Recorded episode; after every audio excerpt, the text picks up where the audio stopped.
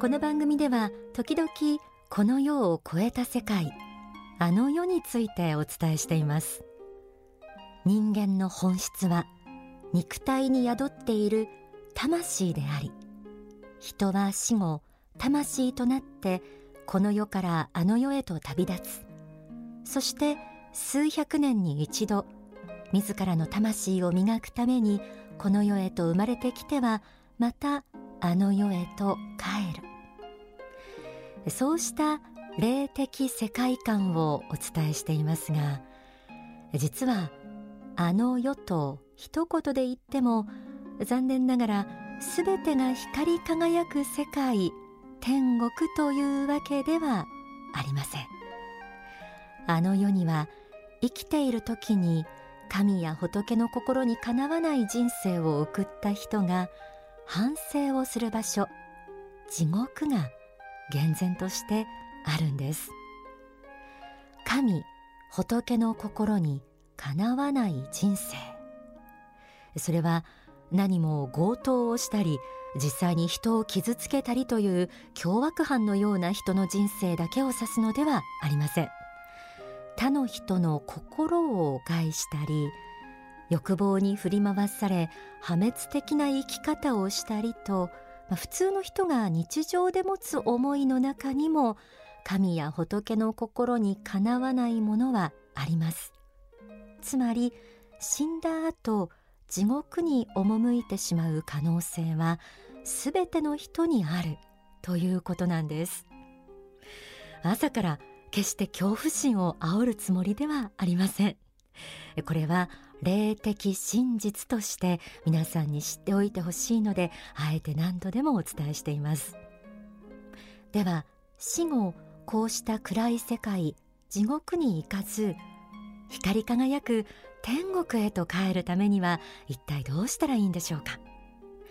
天使のモーニングコール。今日は天国に帰るための心構えと題してお送りします。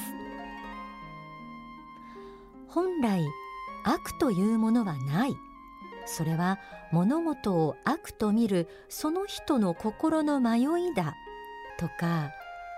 人間は皆仏の子だからどんな生き方をしても仏は救ってくださる。死ねば皆仏様。といった考え方もありますがもしこうしたことが本当ならこの世に罪や悪といったものはなくあの世にも地獄はないということになります。でも幸福の科学大川隆法総裁の書籍命の法旧姓の法にはこうあります。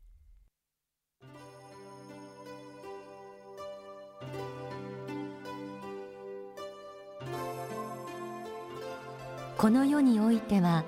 善悪を曖昧にする考えもありますが霊的な世界において善悪ははっきりと分かれています。善なる生き方をし善なる思いを持っている魂は天上界に赴きます。反対に善なる思いを持っていない魂言葉を変えれば悪なる思い悪なる心で生きた魂は天上界には入れず地獄界に赴くかこの世に執着しこの世に近いところを漂うかこのどちらかになります。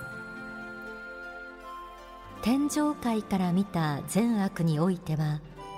この世の法律で決めた善悪を超えて人間として本当に神仏の心を心として生きたかどうかということが問われるのです。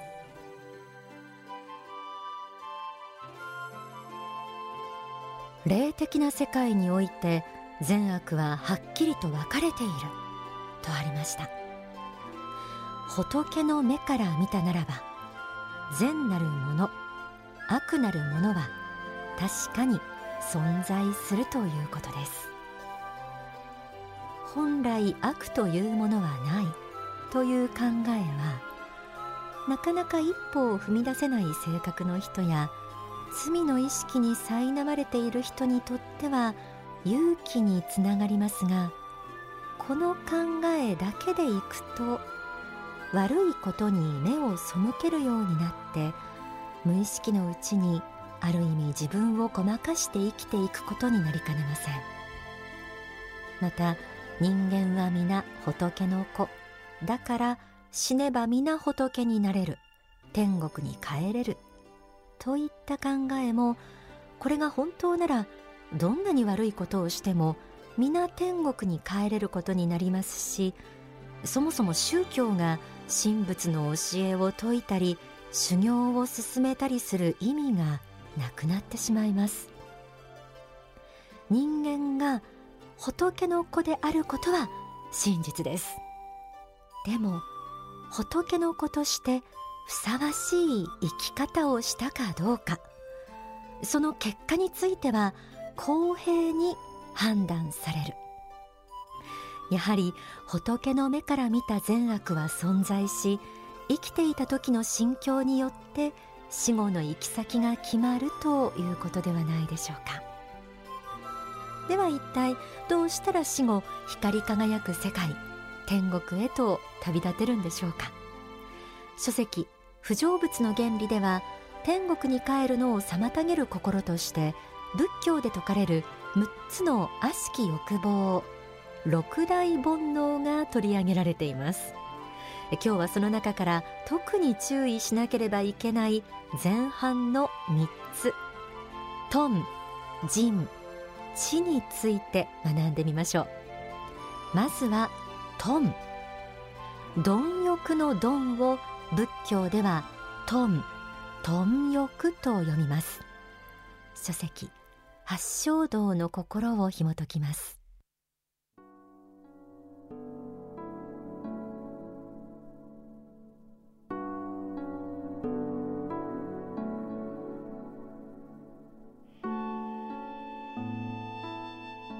まず貪欲です。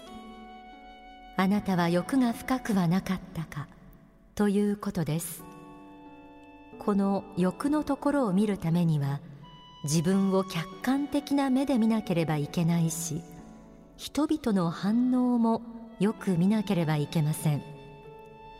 自分の欲が過ぎているかどうかを知るためには他の人の反応をよく見ればよいのです。あまり他の人からの反発や批判が多くなってきたら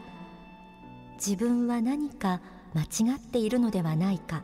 と考えなければいけないことがあります。自分のことを私は欲深いなんて思う人はあまりいないかもしれません。欲は誰でも持っているものですし人間のもっと向上したい。もっと幸福になりたい。という気持ちからくるごく自然な感情ですよね。ただこの欲が明らかに分不相応なものになったり自分勝手な方向に暴走しているならそれはトンの状態に陥っている。ということができそうです。自分可愛さからくる欲しい欲しいという思いは天国への道を妨げてしまうものです。渦中にあるとなかなかわからないものですが時々チェックしてみてください。天国に帰るのを妨げる心。二つ目は仁です。同じく八正道の心。また不成仏の原理を紐解いてみましょう。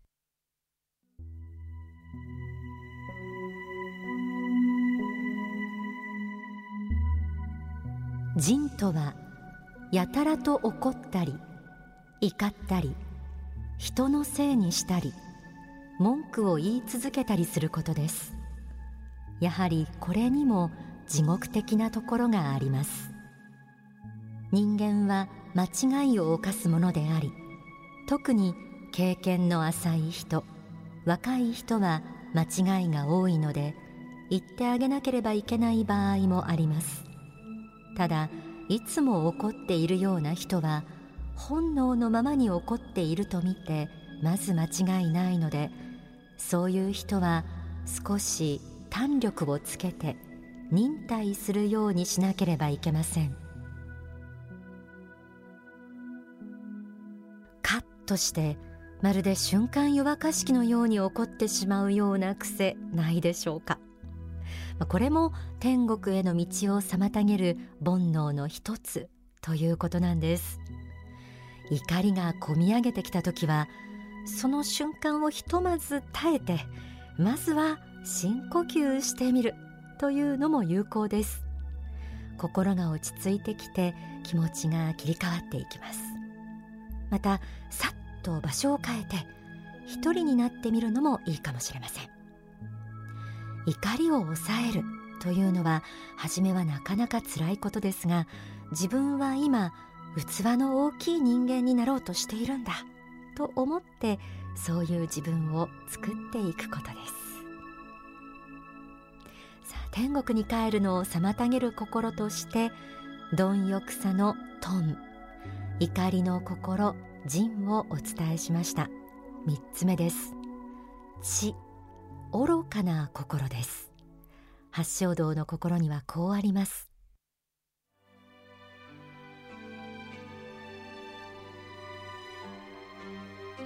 それから知です。ここで言う愚かさは学校の勉強における賢さや愚かさとは別なものです。賢さや愚かさにはもう一つ人間としての賢さと愚かさがあるわけです。そのため世の中には勉強はできても愚かな人がたくさんいるのです。自分の愚かなところがわかるのであればすでに直しているはずです。自分の愚かさがわかる人は賢いと言えますがなかなかわからないものなのです。仏教には無明明かりがないという言葉もありますがこの明かりとは物事の道理原因結果を見抜く深い宗教的な知恵とも言えます。すべてのものには原因がありその結果がある。そう信じられたならどんな状況も受け入れることができますがこれがないとなぜ自分はこんな目に遭わなければいけないのかと愚痴のみ多き日々を生きることになります。現在の自分の状況は過去に必ず原因があります。その原因を振り返り反省し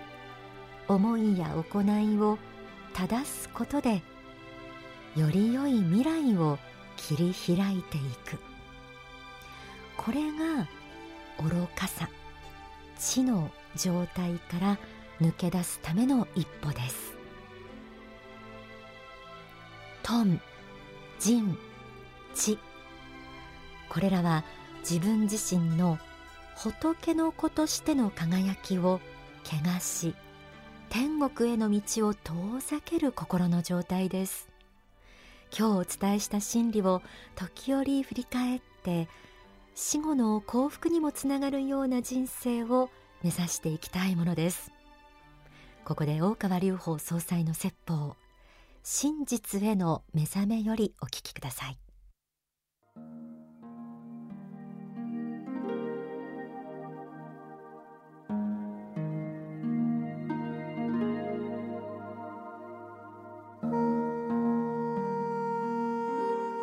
教会の教えというものは仏法真理に照らして自分自身で自分自身の考え方思ったこと行ったことあるいは言ったことが果たして正しかったか正しくなかったかを日々顧みて反省しなさいという教えを説いているんですこの反省はあなた方をいじめるためのものではありません。あなた方を幸福にするためのものなんです。それはどういうことかというとあなた方の人生というものは表面的には見えないかもしれないけれども心の中にあなた方の人生で経験したこと思ったこと行ったことこれは全て記録として残っているんです。それがこの地上を去った時にあの世に帰った時に映画館で上映される映画のようにあなた方の一生を見せられるんです。その映画を最後まで見終わった時にあなた方は自分の人生が正しかったか間違っていたか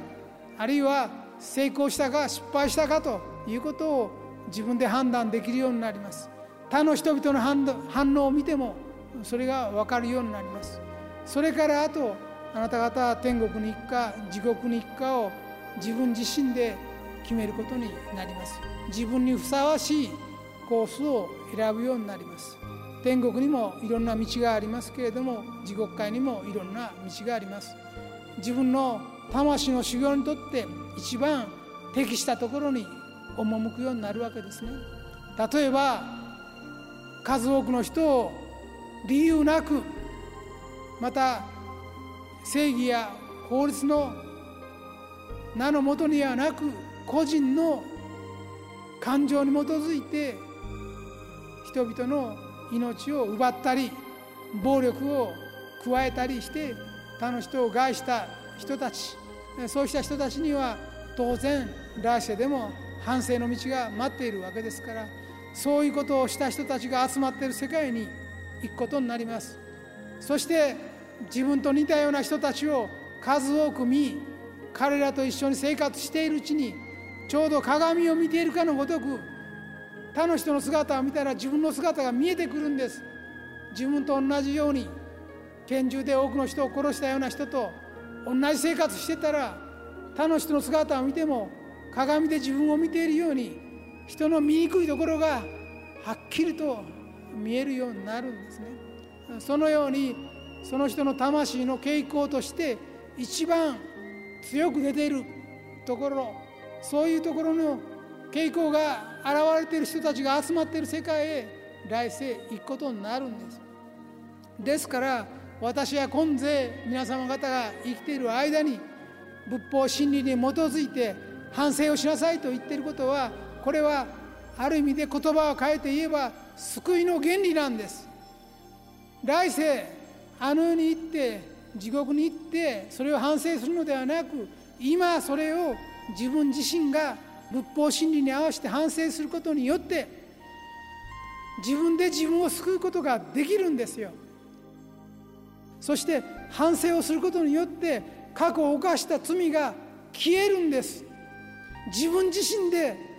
自分の間違いを気づいて反省することによって消すことができるんです。心の中での記録が変わっていくんです。